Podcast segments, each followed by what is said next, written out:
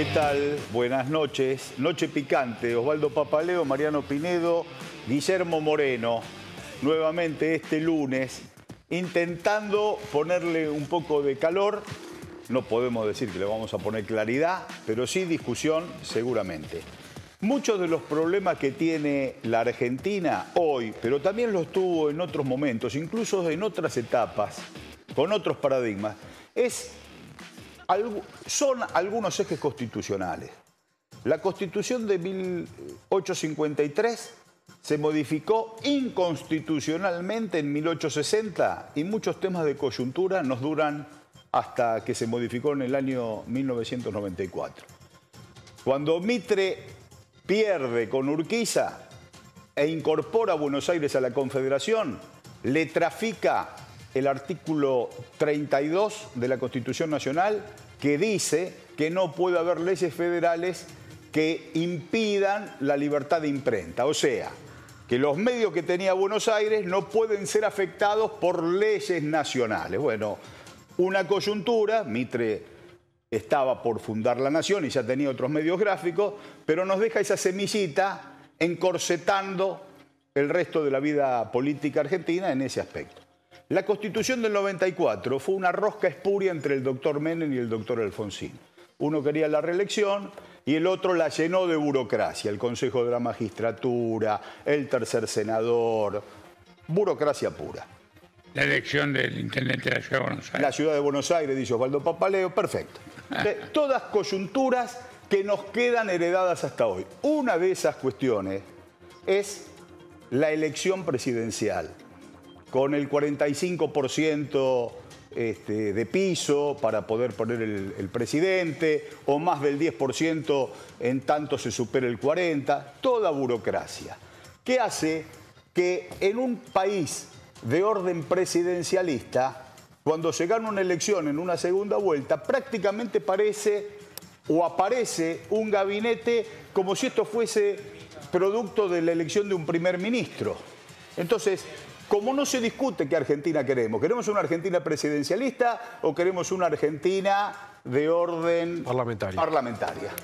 Entonces, como no se ponen de acuerdo, aparecen entonces las contradicciones. ¿Queremos bipartidismo o queremos un partido único o queremos que haya muchos partidos políticos?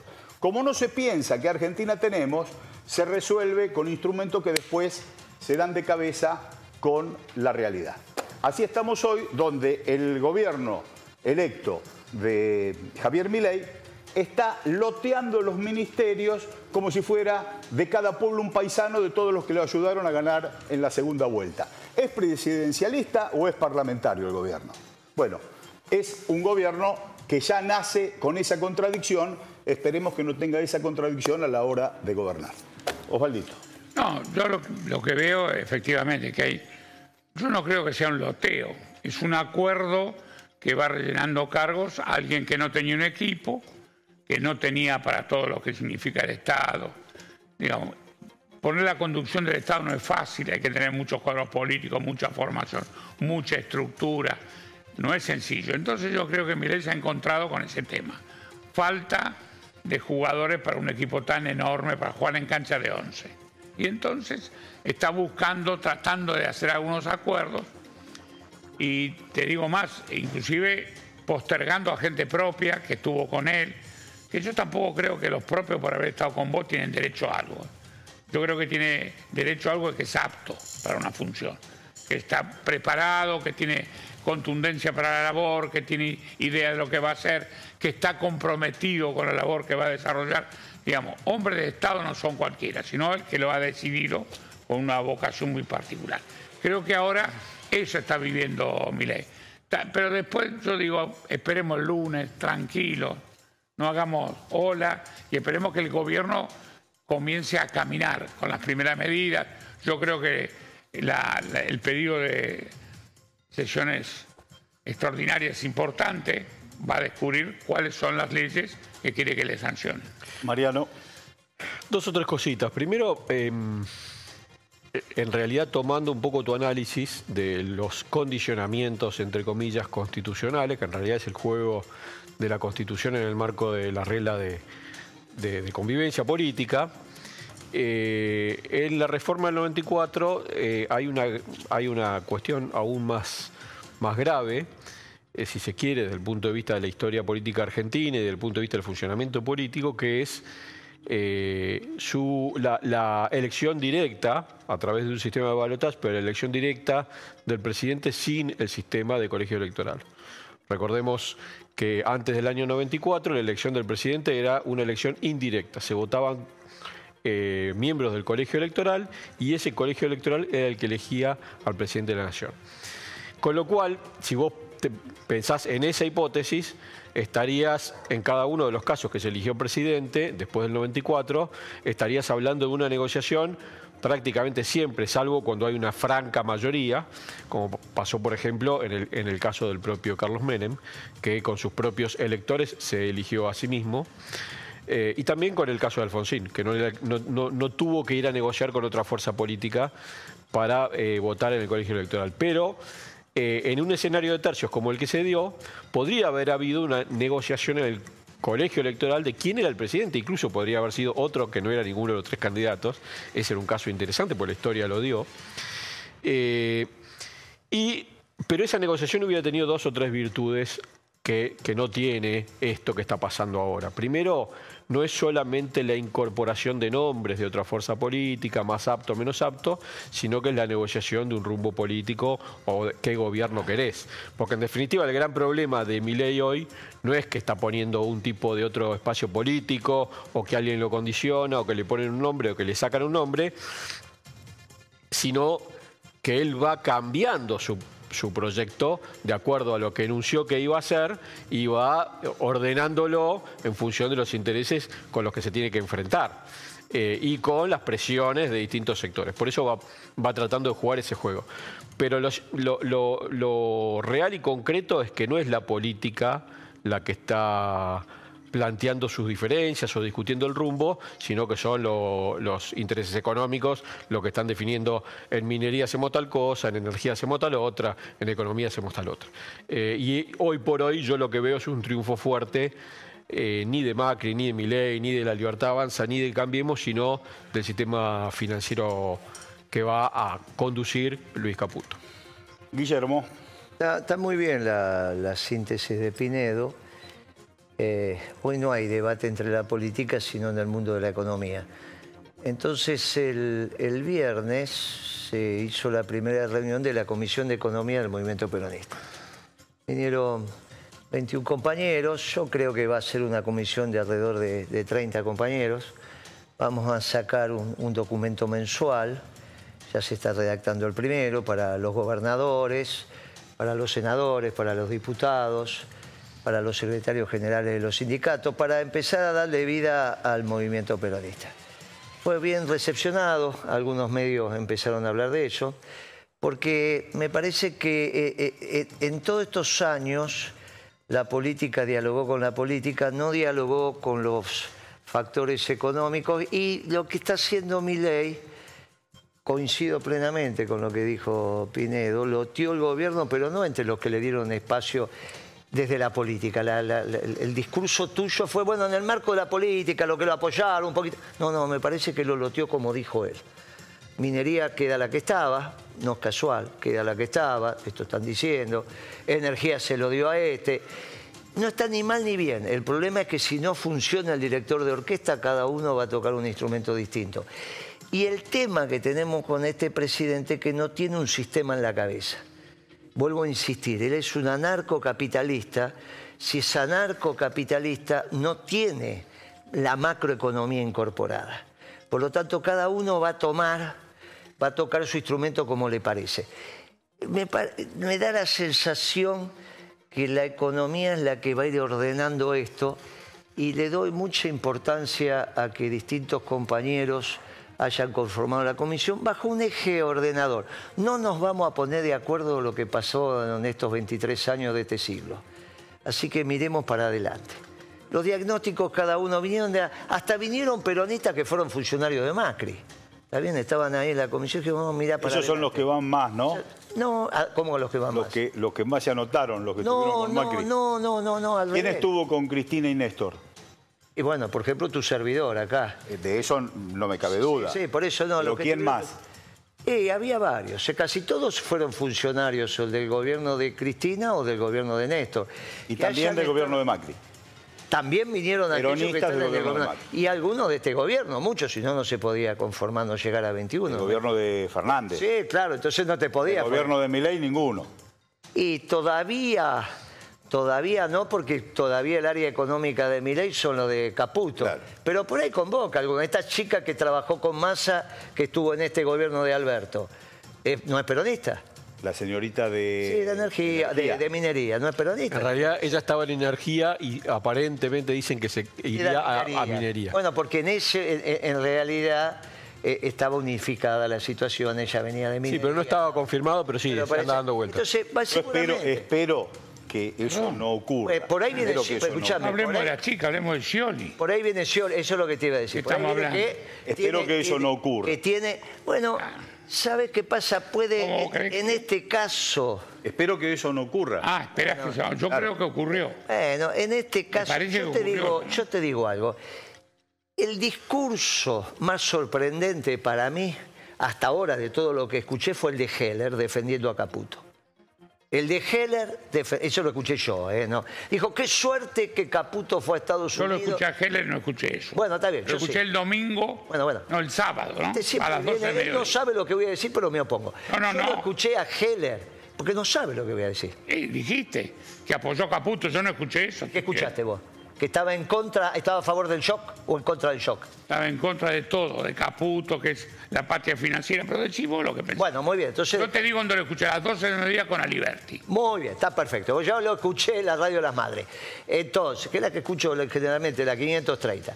Entonces lo entrevistaron a Heller, hombre del Partido Comunista y de- del Partido Solidario, qué sé yo, ya que había defendido en su momento a Caballo, en la época del Corralito, capaz que este tampoco lo escuchó, diciendo, me gusta lo de Caputo, porque si viaja... Este soy yo, no, no. No, no, si No, no, viaja... no soy si este. viaja- Primero no soy si este. viaja Y segundo, no lo escuché. Si viaja Caputo, no, seguramente No lo tampoco lo escuchaste defendiendo a Caballo. No, no, seguro. Seguro que no. Bueno, no, a Caputo no. No, no, Lo escuché a, hablando a mal. Heller, a Heller, a Caballo tampoco lo escuchaste. Ah, no, defendiendo a Caballo seguro que tampoco. Vos me estás hablando hace 23 años atrás, no lo escuché. No, yo sí. Además lo escuché en un programa de radio. Pero yo sí.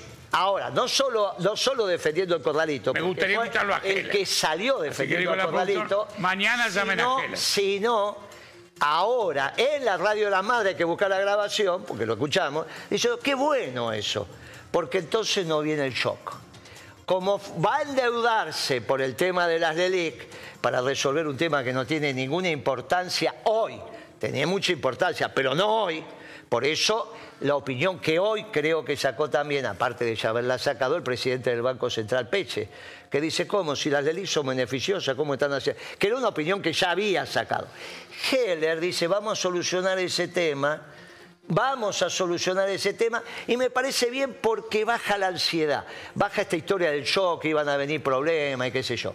Radio de las Madres 530, la semana pasada es solamente buscar la grabación y se la pasamos al amigo. se No, la no, no, mandamos. no. ¿Sabés lo que tiene que hacer? Llamar a Heller mañana por teléfono a las 9 de la noche y habla Heller. No quiero hablar yo por Heller. Ah, listo, hablamos. Y quiero que hable Dale. Heller por vos. Dale. Yo no creo que lo que dice él es verdad.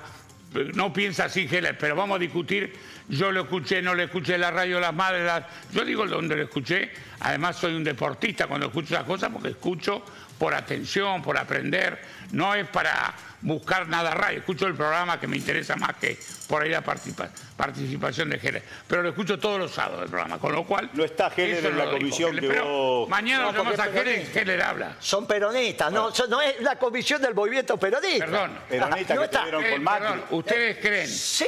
Sentido común. Peronista lo sentido común. Ah, du- Perdón. dudo de ese peronismo. Sentido común. Bueno, vos dudá lo que quieras. Ah, Yo digo perdoname. que armamos la comisión. yo no te invité a vos. Perdóname. No, no, yo aparte no soy sentido, economista. Sentido común. ¿Usted cree que si Heller define a Caputo no sale en algún medio gráfico eso? En algún lugar más que en la radio La Madre. ¿Es noticia o no es noticia? Yo te lo cuento, es gran noticia. Para mí no salió porque él no dice eso, pero no discutamos, hablemos con Heller. Mañana lo llamamos no a cuesta Heller, le nada. preguntamos si defendió a Caballo y si defendió a Caputo. Y en todo caso el reportaje lo hago yo, no lo haces vos, ya que están... Yo le voy a preguntar. Mañana lo llamamos Eso- a Caputo, a, a. Heller y le pregunto yo. El- el- esa pregunta puntual la haces vos. El reportaje también lo voy a hacer yo. lo hacemos todos. todo lo No, porque hay reportajes que lo haces vos solo y nadie se mete. No, no, yo no hago ningún reportaje solo. La mayoría está. Ahora lo que vamos No, a traer a es- Heller y le vamos a decir si Esto- defendió a Caballo y se defendió a Caputo. Moreno, no vamos a discutir conmigo. Es socialismo nacional. Acá preguntamos todo. no, socialismo no es esto, es peronismo puro. A vos te duele el No, socialismo esto es nacional, peronismo ¿no? puro. Vamos Esto a ver cómo puro. está conformando el gabinete Javier Milei. Adelante. Una placa, comunicado de prensa. Se maneja con comunicados Sí, de qué prensa. bien que está Ciudad Teresa ahí, ¿eh? de Buenos Aires, primero de diciembre del 23, la oficina del presidente electo de la República Argentina informa que la doctora Patricia Bullrich será la ministra, ministra Seguridad. De Seguridad de la Nación a partir del 10 de diciembre. Qué bueno que ponen ministra, porque aún las eh, eh, mujeres, señoras, eh, jóvenes, mujeres del gobierno de Javier Milei, del próximo gobierno de Javier Milei, se mm, hablan en masculino. Dice, la señora Villarroel dice, voy a ser vicepresidente, no dice vicepresidente.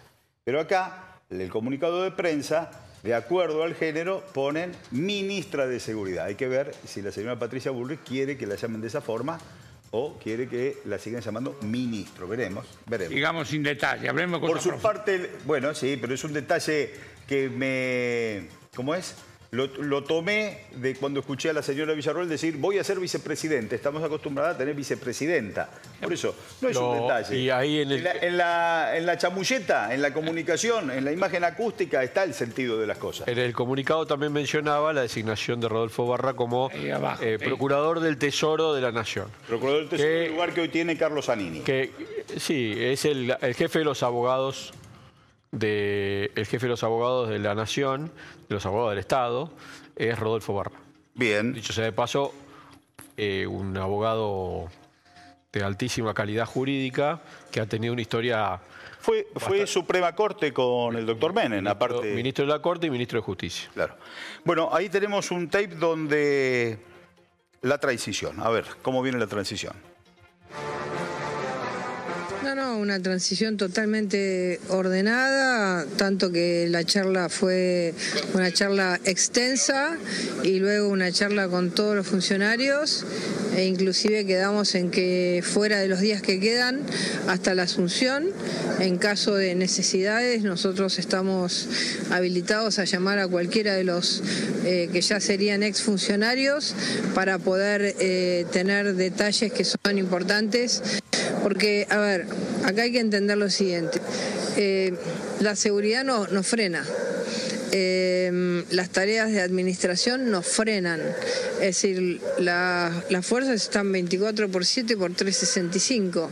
Entonces, la continuidad es que eh, la seguridad de la gente tiene que estar protegida con, un- con esta continuidad sin que nosotros eh, frenemos por una transición. Así que es- con, Mauricio Macri luego de la decisión que ha aceptado ¿no? directamente de ser la ministra de Seguridad. Bueno, en primer lugar, eh, estoy acá por una transición y mm, voy a contestar preguntas relativas a la transición. Muchísimas gracias. Pero está, no está cortado el, el diálogo. De ninguna manera, pero no, no quiero hablar de cosas que no tengan que ver con la transición. ¿Qué cree que es lo más urgente de, to- de las medidas de seguridad? La calle. ¿Qué va a pasar con la calle? Vamos a hablar de esto cuando terminemos esta transición y seguramente eh, nosotros vamos a, a trabajar de acuerdo a los principios que ha planteado el futuro presidente eh, respecto al cumplimiento de la ley. La calle, la, la calle va a estar en orden entonces. Bueno, Cumplimiento de la ley total.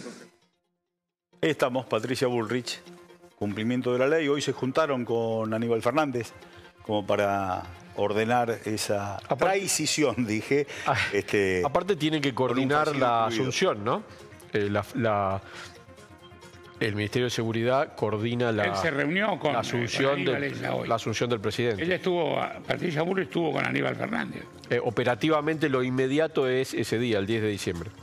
Claro, digamos, ¿Qué seguramente. pasa en energía? Veamos alguna placa con respecto al tema energía, porque estaba esta situación, si la ministra de Energía, la señora salteña Rollón, continuaba en el gobierno de Javier Milei o no. A ver, comunicado de prensa. Ciudad de Buenos Aires, 28 de noviembre del 23, el presidente electo Javier Milei y la comitiva que lo acompaña en su gira por Estados Unidos continuarán este martes con su agenda de encuentros con funcionarios de la Casa Blanca. Por otro lado, la oficina del presidente electo de la República Argentina informa que Eduardo Rodríguez Chirillo, Chirillo estará al frente de la cartera de energía en el gobierno entrante. Bueno, es un hombre que había sido también funcionario del doctor Menem. Especialista en privatización, dicen que es, ¿no? Bueno, O que ha tenido una experiencia... ¿Sabes qué me quedé pensando lo de la calle con Patricia Burden? No es responsabilidad de ella, salvo que sean autopistas nacionales y demás, es responsabilidad de las policías provinciales y acá de la ciudad. O sea que si suponete que los muchachos hacen manifestaciones en la provincia de Buenos Aires, ella no se puede meter. O sea que todos los reclamos sean en la provincia de Buenos Aires y no va a haber ningún incidente ni con la gendarmería, ni la prefectura, ni nada. En la ¿eh? ciudad tampoco. No, bueno, en la ciudad suponete que le pida. Jorge Macri le pide ayuda, pero Kicillof no le va a pedir ayuda. Entonces, que todas las manifestaciones, como el otro día dijimos, ¿por qué los de Boca no votan? Y, y en vez de, hubiesen votado, hubiesen ganado, ganaba. A la noche, a la noche lo escuché, dijo que ganaban 95 a 5. Se ve que no tomaron la propuesta. Pero si Perdón, ¿la 90 tomaron? No la tomaron. vot- Sí, No, la propuso Riquelme. Ah. Dijo, votemos Sí. con el padrón que yo impugna. no lo, no lo aceptó No lo aceptó la negociación Macri. Pero Ah, tomó la propuesta. habló el, del Porque ganaba 95. el padrón complementario. ganaba, Dijo, votemos, votemos. ganaba 95 a 5. Lo mismo ahora. ¿Para qué van a venir a la ciudad de Buenos Aires? Se quedan del lado de la provincia, total. Todos los puentes van, conectan un lado con el otro. Vos te quedás del otro lado. Y la Pero la no nada- repercusión no es la misma. La la eh, pero la hacemos nosotros con los No, medios. pero está bien. En vez de cortar eh, en Barraca, cortás en del otro Avellaneda. lado y entonces... No, no. En vez de cortar en Pompeya, cortás en No Valentín cortar la Alsina. 9 de julio, no. No hay, no hay No, no, la cortaste. No hay repercusión. La cortaste No, antes. no, discúlpame. Yo creo que hay, Ah, o sea que no hay tema- presencia. Tipo o sea que estás, vos que sos un hombre de La Plata, estás ultra porteño. No. Se te Estoy- cortan los, los medios. puentes. Los medios atienden a Los medios van. Pero- los medios van también. del otro. Si vos cortás ¿Sabés qué pasa? Loma de ¿Sabés Zamora, qué pasa? en el Al puente de la Noria. Si vamos a evitar muertos, vamos a evitarlo los muertos. ¿no? Porque eso, la resistencia, toda esa pavada, resisten lo que después no están. Entonces, del lado de provincia, total, total eh, eh, no va a mandar a reprimir. ¿Cómo Entonces, resisten lo que no está? No entiendo. No, dicen, los que mandan a la resistencia son los que después no están adelante. Está muy claro lo que estoy diciendo, porque siempre pasó. Siempre, vayan y hagan. Con el peronismo no pasó eso. No, bueno, el peronismo no. El peronismo paró- El- mandó a peronismo- resistencia El peronismo. y el pueblo peronista No, resistió. pero esa es otra. Que no es estuvieron una- todos los peronistas, eso es seguro. eso es un, no, pero esa es una dictadura. Estamos hablando de lo que dicen ahora. El peronismo Ah. resiste siempre a los hechos antidemocráticos. Entonces ahora nos quedamos del lado de Kicillof, tranquilos, bien ahí. El hecho, yo coincido con vos, que Canal 13 va a estar allá o de acá. No va a decir, ah, la canal, estamos la 9 de julio, no pasa nada. No, pero la Mitre es un lío, eso no va a pasar, la pavo. Entonces quedan del lado y ella no tiene nada para hacer. Salvo que vayas. Entonces, como yo creo que de esto hay que tener mucha paciencia y tranquilidad, yo creo que hay que hacer, porque por eso organizamos la Comisión de Economía del Movimiento Peronista. No que hay que esperar a las medidas, ya sabemos lo que. Perdón, ¿quién organizó eso? ¿El perdido justicialista o algo ustedes? No, no, como. ¿Quién organizó? Vos lo decís con naturalidad. Organizamos la comisión de organizo, sí, sí. economistas. Sí, sí, sí. ¿Quién la organizó? ¿El PJ? El PJ no es el movimiento peronista. No, no, el movimiento peronista, si no es cualquier amigo que nos juntamos Claro, y en una confitería cultura. 14 Sí, y somos el movimiento. Pero hacelo, No, no es- y hacelo, No. y hacelo. No, hay que ser y orgánico. hacelo a ver cuánto juntás. No, que y hacelo a ver cuánto juntás de los medios. perdón. Hombre de los medios, del peronismo, juntalo. Está, patentado, el En movimiento peronista está, los pa- demás, ¿por está qué no lo haces? Patentado o se ¿Eh? puede utilizar. ¿Cuál? El movimiento peronista está patentado en marcas y... No sé, Es un rebusque sí. de lo que no tiene Quizás no. Que sí. El movimiento peronista es un rebusque de lo que no tiene voto, ¿Por no. qué no haces? ¿Por Pero qué no construiste? Dejá de joder lo- lastimar. Eh, a ver qué hiciste, a ver, ¿qué hiciste aparte de hablar? Vamos a, vamos a ver qué dice Guillermo Franco Mi con el tema dólar. Lo único que hace ahora es criticar lo que hacen los demás. Lo debe traer Mariotto para Fede, por favor, Mariotto lo debe traer para criticar a los demás.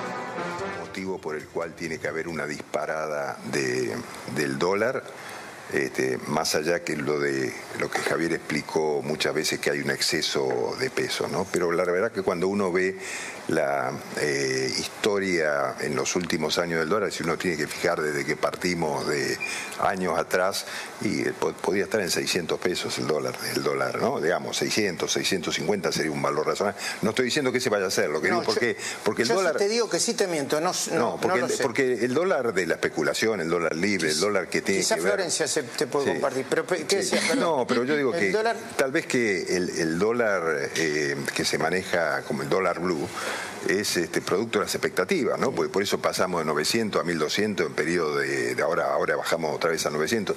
Digo, no, no, cuando uno analiza eh, valores reales en los que debería estar si no hubiera el tema eh, este de las expectativas, yo creo que un valor razonable debería ser más o menos eso, ¿no? Haciendo una proyección de costo de, de- de- de inflación y de, y de valor del dólar previo. Tiró un dólar, perdón, tiró el dólar razonable. no, no, ser- no, digo eh, razonable, ¿no? Porque, Razonable, no, no. A ver, este, viste que ya por ahí dejó de ser ministro. No, no, no, no, no. Ahí está, 600, 650 Perdón, eso me da dólar. miedo a mí, ¿ves? Que un tipo de, esta, de este nivel hable con ese desparpajo y sin responsabilidad. Que este tipo vaya a ser el ministro del Interior de este país, eso me da miedo a mí. La falta de capacidad en el adversario político, en el que piensa diferente a uno, que uno reconoce capacidad. Este tipo hablando vaguedades, diciendo cualquier cosa. Esto lo que vamos a ver en el gobierno que viene. Cuando yo veo a los funcionarios, le mido el aceite de su trayectoria, que es la que vale. Acá no vale el verso actual, vale de dónde viene. Y dice, no, Martín Menes va a presidir la Cámara de Diputados de la Nación.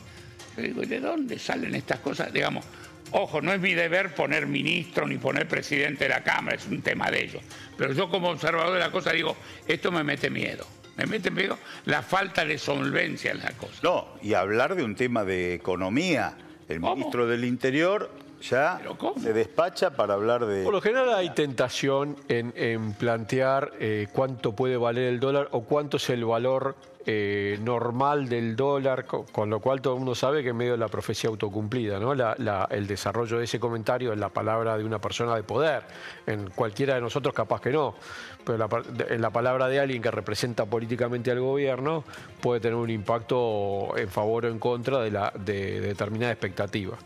Eh, me parece que, que Francos va a tener un rol al revés de lo que yo imagino, va a tener un rol en donde él le va a decir que sí a lo que el, ala dura, encabezada por el propio presidente, le dice que no. Eso, digamos, por lo general ocurre al revés. Es el ministro el que raspa y el presidente el que resuelve. Acá pareciera ser, o por lo menos lo que yo veo, eh, en esa dinámica que todavía no sabemos bien cómo va a ser, que eh, es el ministro es el que va a hablar. No, no, no suele terminar bien el ministro que eh, es el bueno mientras el presidente es el malo, porque a ningún presidente le gusta ese desarrollo. Por más que sea el que intente componer con las partes, en realidad el que tiene que resolver la política es el presidente. El ministro, en todo caso, le prepara el terreno y desgasta Pará. y se desgasta. Guillermo, te pregunto, el dólar hoy está 3.50, 3.65, una cosa así, un poquito más. Esto sería a partir del 11 de diciembre. ¿Es prudente o imprudente? No te voy a preguntar. ¿Es posible proyectar en un funcionario del próximo gobierno, como en este caso el ministro del Interior, plantear el precio del dólar para el 11 de diciembre? No lo sabe nadie eso, tampoco lo sabe el ministro del Interior, que es abogado aparte. Está bien que esto na- nadie lo sabe. No se sabe cómo hacer. Si ellos vuelven a la primera etapa de Platgay, que traían dólares, los cambiaban y, y te sobreofertan el mercado de dólares, puede ser. A la economía, cómo están arrancando, está muy mal. Y estos no son los temas, los temas relevantes. Pero a su vez, por la propia lógica de mi ley, de estas cosas no tendrían que hablar, porque esto debería ser la libre negociación entre personas, físicas o jurídicas. Esto habla del desorden conceptual que tiene el gobierno. Le pasó a Macri también, porque era una mezcla de todo, le pasó a este gobierno, entre marxistas, liberales, neoliberales, algún peronista. por ahí. Socialdemócrata. Alguno- sí, bueno, bueno, eso era el presidente. Ningún peronista. Entonces, alguno, no dije alguno había. Entonces, lo mismo le está pasando a este. porque no tiene el gobierno, no tiene un gabinete anarcocapitalista. Y dos, yo conozco a dos en la Argentina. Como máximo me dijeron que puede estar, estar un ministro de Educación, que era también, pero no lo sé. Conocer conozco a dos. No tiene manera de conversar. Por lo tanto, yo a este gobierno lo veo endeble. Vamos a ver, como dijo él, vamos a esperar las primeras medidas, pero ahora ya se puso nervioso y está bien, está bien, porque está viendo a, un abogado hablar de economía, del rol que no le corresponde. La verdad que lo vamos a tener que ir transitando a medida que, vayan mandando las leyes y viendo lo que pasa. Y viendo lo que pasa con Milei, si él no sale de Olivos, parece ser que no quiere salir de Olivos, va a ser toda una señal, ¿está bien? Con su perro hablando, qué sé yo, va a ser toda una señal. Y sobre todo, cómo va a trabajar con las áreas que le ha dado a cada uno de los grupos económicos, empresas. Si esto es un gobierno de negocios de oportunidad, que es lo que pensamos los economistas del peronismo, que él dice que no sabe quién lo junta, que lo tiene que armar. Los economistas del peronismo que juntamos lo que juntamos, no importa, cada uno que junte lo que quiere, porque en el peronismo es así, eh, estamos, estamos preocupados de cómo se va a transitar la economía real. Entonces el mensaje es, miren, no tomen decisiones estructurales, esperemos a marzo a ver qué pasa con este muchacho. Viste, no cierren los negocios ahora, no cierren la industria, viste, hay mucho, están preguntando. ¿Viste? ¿Qué hacemos con las industrias? A vos no te van a preguntar eso, me lo preguntan a mí, a vos te preguntarán otra cosa. A mí me preguntan, ¿qué hago, Moreno? ¿Cierro la empresa y me dedico a importar o la dejo? ¿Qué hago con las 100 familias que tengo? Yo le tengo que dar respuesta, no le puedo decir, no, mira, aguanta, aguanta. Aguanta marzo a ver lo que pasa, porque por ahí con esta situación, estamos frente a un gobierno breve que lo vengo diciendo hace mucho tiempo. El- Incluso el otro día se viralizó un video entre nosotros donde decía, pero vos, vos crees en la Constitución, ¿te acordás que no crees? ¿Cómo no voy a creer en la Constitución? Pero es un gobierno breve. Si es un gobierno breve, no va a haber decisiones estructurales. ¿Está bien? El concepto cierro la empresa y, y vuelvo a importar eh, ya pasó en la Argentina. Claro, por No, eso... no, pero ojo, hay actividades que son ya. Yo te digo por la nuestra. Nosotros nos hemos reunido porque viene el verano. El verano es un negocio de turismo, gran, gran movimiento turístico, gran gastronomía, todas las actividades que implica el turismo, hotelería, que tiene que decidirlo ya. Tiene que saber cuánto va a costar el litro de nafta los tipos. Nos juntamos nosotros. Bueno, pero por eso las somos consultas. empresarios de espectáculo y Pero dijimos, por eso- ¿qué va a pasar, loco? Por eso ¿Cómo? las consultas. ¿Y ¿A quién le preguntan por el litro de nafta cuánto va a valer? A los economistas del peronismo, Ah, del bien. otro movimiento. De otro, de otro. Ah, A los economistas del peronismo, ¿a quién le preguntan? No, no sé. Ah, Pero, no, por ahí ¿sabe lo que queremos veo? saber cuánto va a valer el litro de nafta. Yo no, no, queremos saberlo, averiguamos en el comité común. Esperamos que lo diga el ministro de Economía que viene. No lo Cuando el preguntamos a nadie. presidente Esperamos que el que decide diga el día lunes, bueno, va a subir la nafta, que yo, digamos, las cosas que nos interesan particularmente a nosotros. Cuando Pero, el ojo, presidente no hay para esperar hasta marzo propone- muchos sectores. Propone o plantea que va a venir una etapa de estanflación, muchos periodistas económicos de- del sistema y de la oposición, en este caso, y de pro Javier Milei, dice, bueno, hace tres años que estamos en estanflación. A mí me extraña estar en estanflación con el 7% de desocupación. La estanflación que pregona el presidente, que le está tirando nafta al fuego, generando una profunda desesperanza y toda esta incertidumbre, es una estanflación que va a tener arriba del 20%. No, pero vos no de podés decir que hay siete desocupados, no, hubiésemos, no hubiesen perdido la elección así como la perdieron. No, no, de- hay trabajo informal, hay eh, trabajo formal abajo de la línea de flotación, todos esos problemas existen. Pero la estanflación que propone el presidente es con una desocupación mucho, mucho, muy, muy superior a la que estamos teniendo hoy. La elección se perdió porque los índices de pobreza, porque los índices de falta de trabajo, de- por la inflación. Es trágica, estamos en una situación de tragedia. Pero si a esta tragedia le proponemos la estanflación, la desocupación va a crecer exponencialmente. Sin duda, porque crece cuando los negocios no son rentables y contestando lo que dijo él, que es cierto que hay actividades que tienen que tomar decisiones hoy, y entonces vos lo que le tenés que decir, mire, tranquilo, no es que esperemos el lunes, que esperemos, el turismo y está en una situación. Los precios que vos estás viendo en, en- la costa son precios complicados. Vamos a ver lo que pasa. Yo, de lo que te puedo decir, mi actividad, La costa estaba con gente, pero estaba con poca actividad en lo que vincula a nuestro sector. Y- y las ventas se están aplacando. Ahora, ¿cuánto va a estar el litro de nafta? Para los anarcocapitalistas no puede haber un precio. Lo va a definir el mercado, lo va a definir entre los contratos libres. Ahora, si mi ley es tan pragmático que va a poner el precio del combustible también, bueno, entiendo yo por los que están andando por ahí que se va a tener que acercar al precio internacional. Va a ser bastante complicado esto. Ahora, yo estoy pensando en los que van a 0,80 cerrar. un dólar. ¿Vos estás viendo algunas empresas de turismo y de espectáculos, todo eso que están cerrando o, o por ahora No, están cuidándose. Bien, pero las industriales sí. No se están Las armando, empresas claro. industriales sí, porque son las que están sujetas a eso. Como este va a ser un esquema decididamente antiindustrial, antiindustrial. Algunos sectores de turismo obviamente Si te pregunta qué hacemos un ya, textil, Por ¿qué, eso, qué le eh, decís? no, ya se lo dije el viernes, yo lo conté. Ya No, saben, Ya ¿no? tenemos, mirá, colchones, turismo, alimentos. Te Zapatos. están preguntando, te están preguntando. Vos decís, mirá, tengo que cerrar, porque si no cierro rápido, me, me- me como la espalda que tengo. Claro. Entonces decís, no, esperá, porque si el gobierno es breve, vas a tomar una mala decisión. Y el tipo se te queda mirando. Jonathan Viales se pone nervioso cuando vos decís el gobierno es breve. Yo no, vos no. Vos decís, no, mirá, si es breve, est- esta tontería de pensar que nos vamos a cerrar Techín, que vamos a cerrar Aluar, que no vamos a quedar sin la industria automotriz, porque todo eso va a pasar. Imagínate que en la India la- la industria- un auto vale 3.000, 4.000 dólares. ¿Cuánto te puede costar traerlo hasta acá desde la India? Otros 4.000.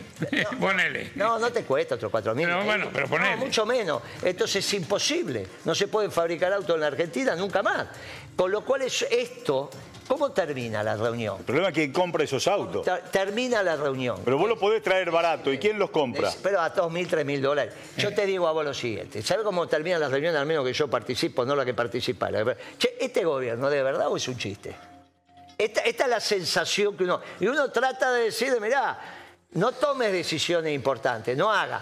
Y en realidad fue una cosa común de algo que se llama Comisión de Economía del Movimiento Peronista, que no sabemos quiénes son, pero son todos peronistas, cantan la marcha, que participaron en Y hay un sector que ausculta lo que ese grupo dice y consulta. Es lógico, porque ahí tenés, por ejemplo, todos los secretarios de comercio de, de los últimos gobiernos peronistas, incluidos los de Menem, los de esto, todo, porque hay muchachos de todas las generaciones.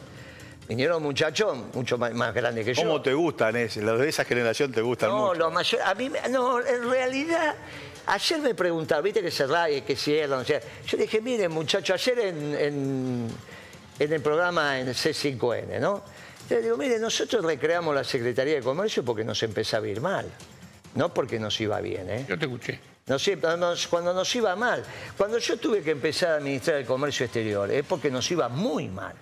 ¿No? Porque en los tres primeros años de Kirchner no había ni Secretaría de Comercio Interior ni Secretaría de Comercio Exterior y el país crecía bárbaramente. Bueno, pero son temas de coyuntura que ameritan Ah. que se... eh, no, no hay un dogma que dice esto sí, esto no. No, claro. Hay, Hay coyuntura.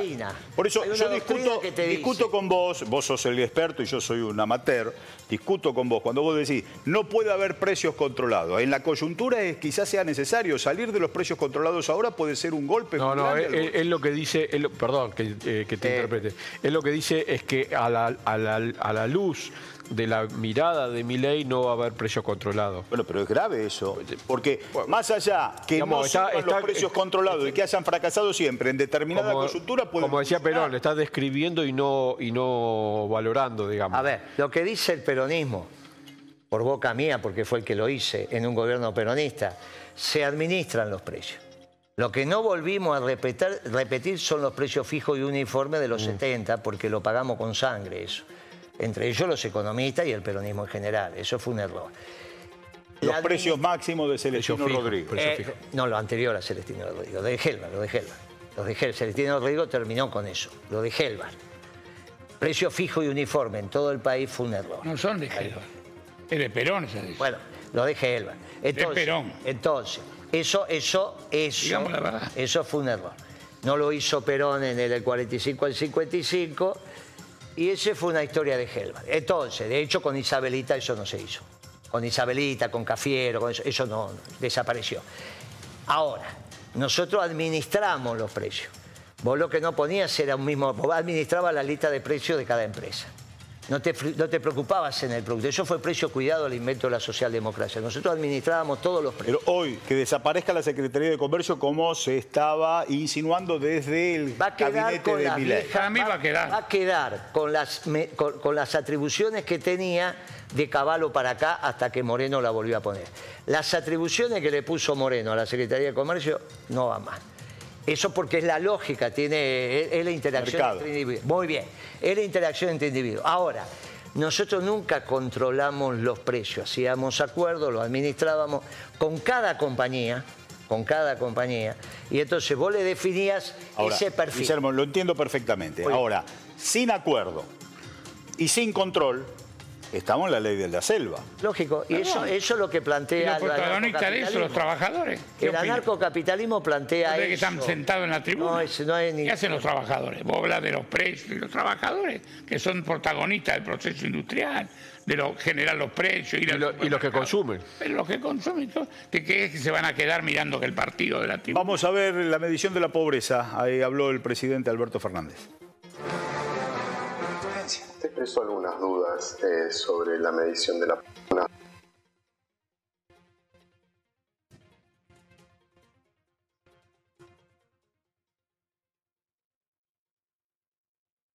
Se trabó, se trabó el presidente, pero en este caso es un problema técnico.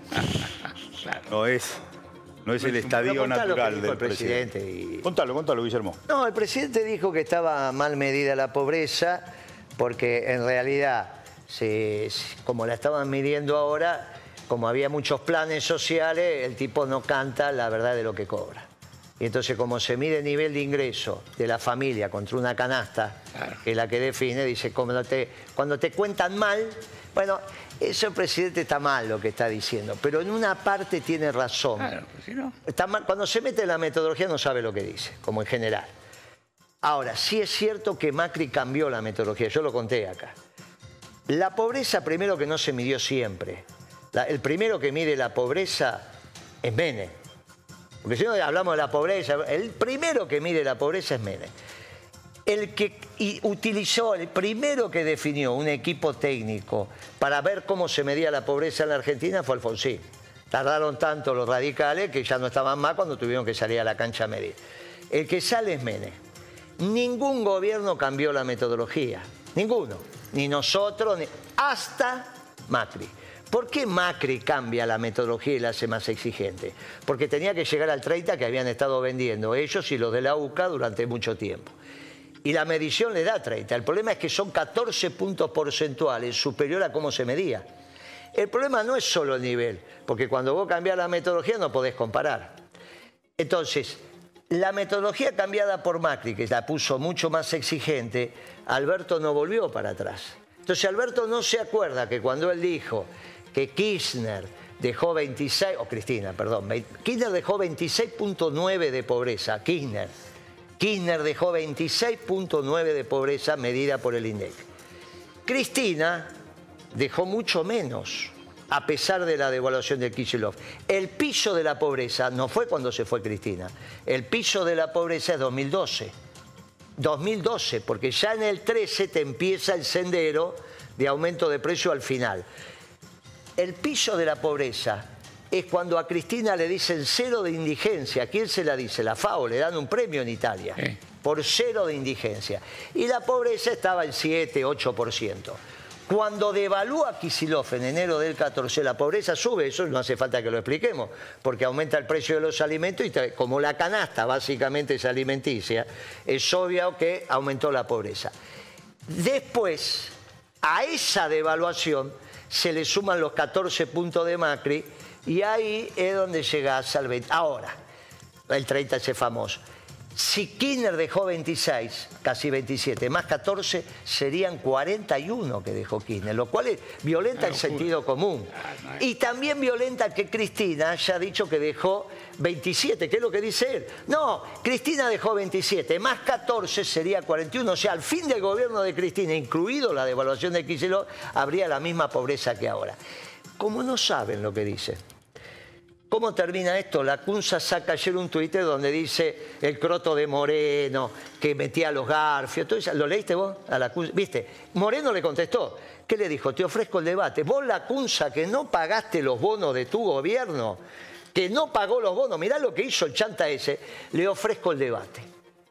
Espero que acepte, no contestó. Yo se lo ofrecí. El debate de la pobreza se los ofrecí a todos los equipos.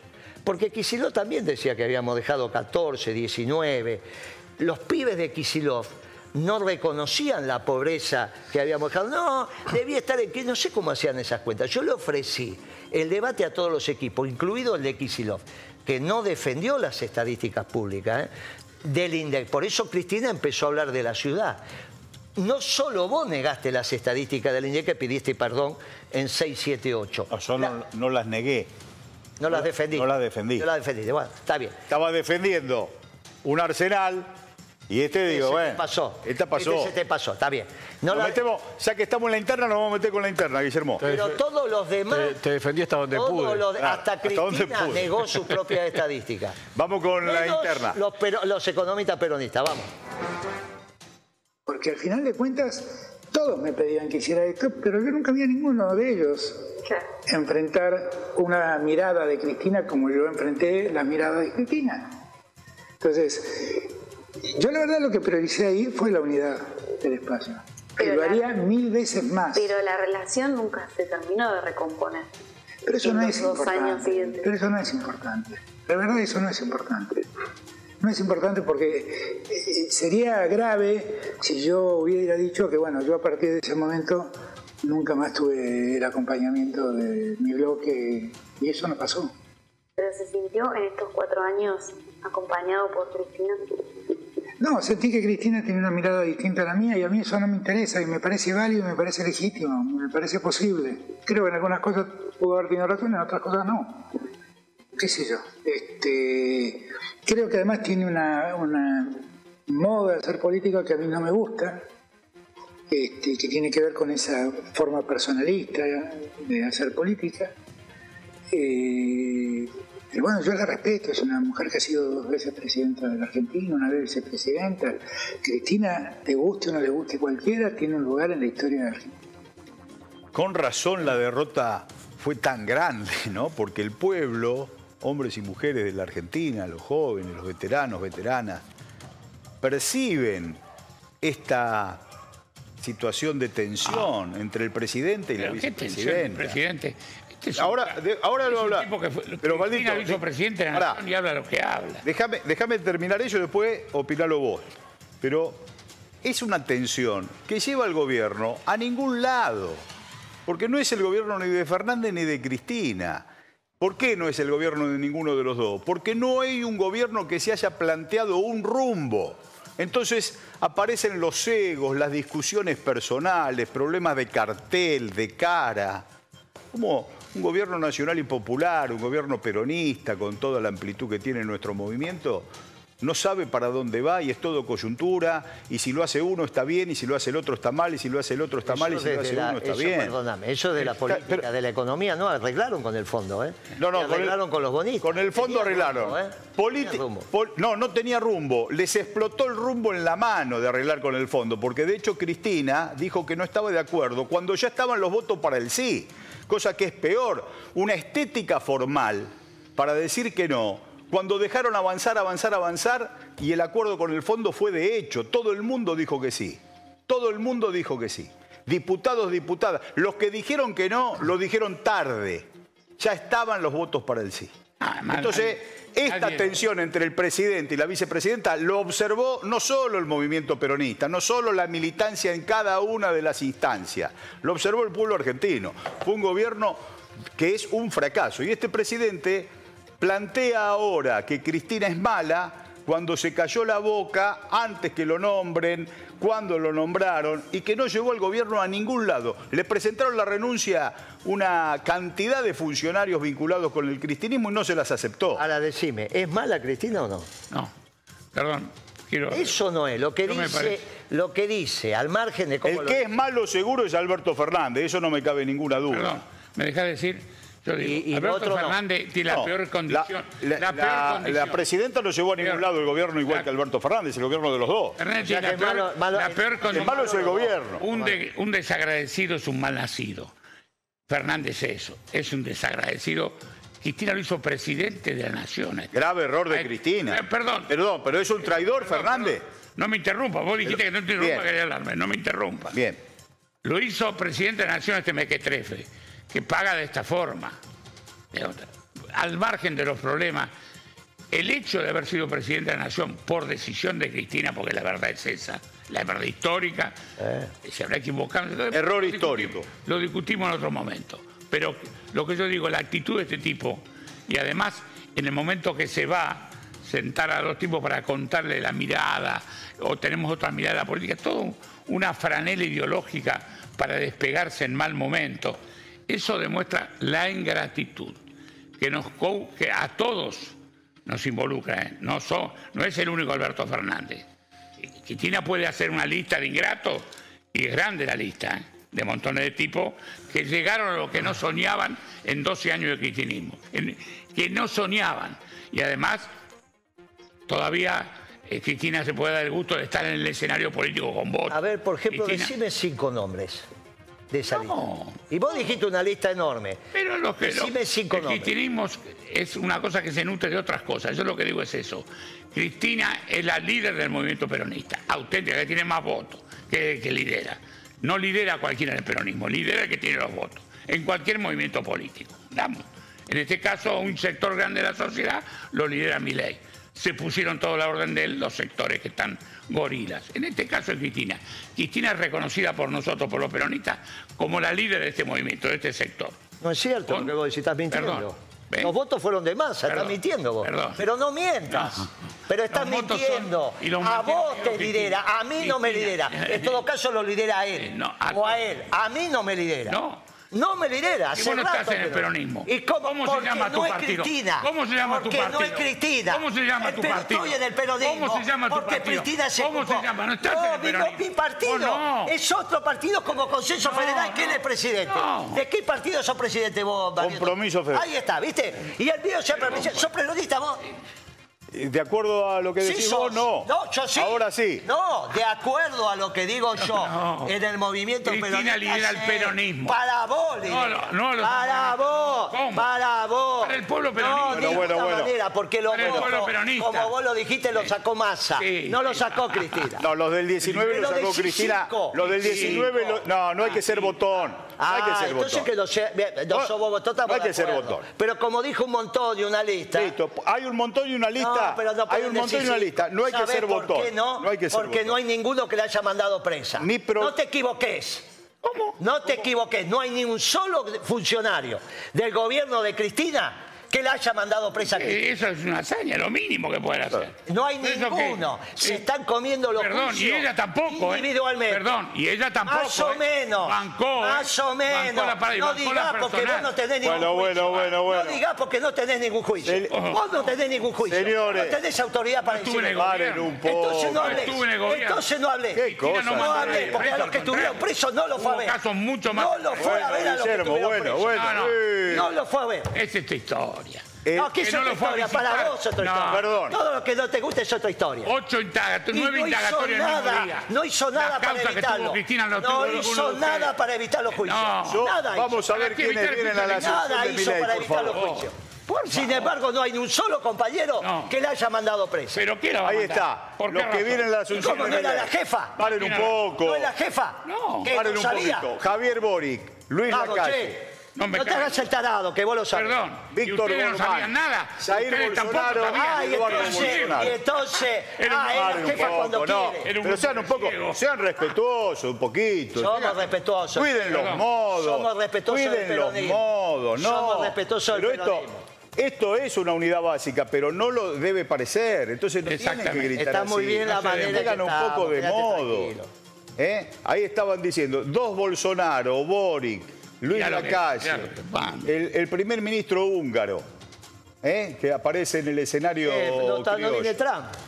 Víctor Orban, el primer ministro húngaro. Yo no tengo datos del primer ministro húngaro, vamos a formarnos para mañana. Derecha fascista, este, seguramente, porque tiene aprecio por Javier Milei. el No, si presidente este es Chile. amigo de Putin, ¿cómo va a ser derecha fascista? ¿Qué estás diciendo? Es derecha fascista, el Pero presidente húngaro. ¿Pero cómo va a Pero, ser amigo de Putin? ¿Y qué tiene que ver? Pero ¿Y Putin vos decís- Socialdemócrata. No, gracias a Dios que no. Entonces Ah, está más que- cerca del ah, otro que lado. vos decís que- pero dejate de Está joder. más cerca del otro Pero lado. vos tenés un lío en la cabeza. No, no, no. Eh, Que, que tenga muchas cosas buenas, que entre Ucrania y, la, y Rusia nosotros Tenés estemos cada cosa vos misma. pensando con Rusia, bueno. Misma. Pero, ¿sabes qué pasa? No, en lo económico, Guillermo, en lo económico, mi ley es anarcocapitalista, pero el mundo del sistema fascista le tiene un gran aprecio por las posiciones políticas de Milei. Claro. No es lo mismo Trump, que es proteccionista allá y lo quiere a Milei acá, que es absolutamente funcional a los intereses Vamos del a capital ver si lo financiero. quiere, porque por ahora lo quiere Clinton, que es con el que comió. No, porque si se paga la morfada, cena Clinton, la almuerza. Clinton. Pero por claro. ahora es con Biden también. Bueno, Parece que se- nos vemos mañana y, y prometo que eh, no nos vamos a seguir peleando cuando la cámara se apague. Así que mañana nos seguimos peleando. No, solo cuando la cámara está prendida. Exactamente, solo cuando la cámara está si no, ¿cuál prendida. es la gracia de esto? Nos vemos mañana, gracias.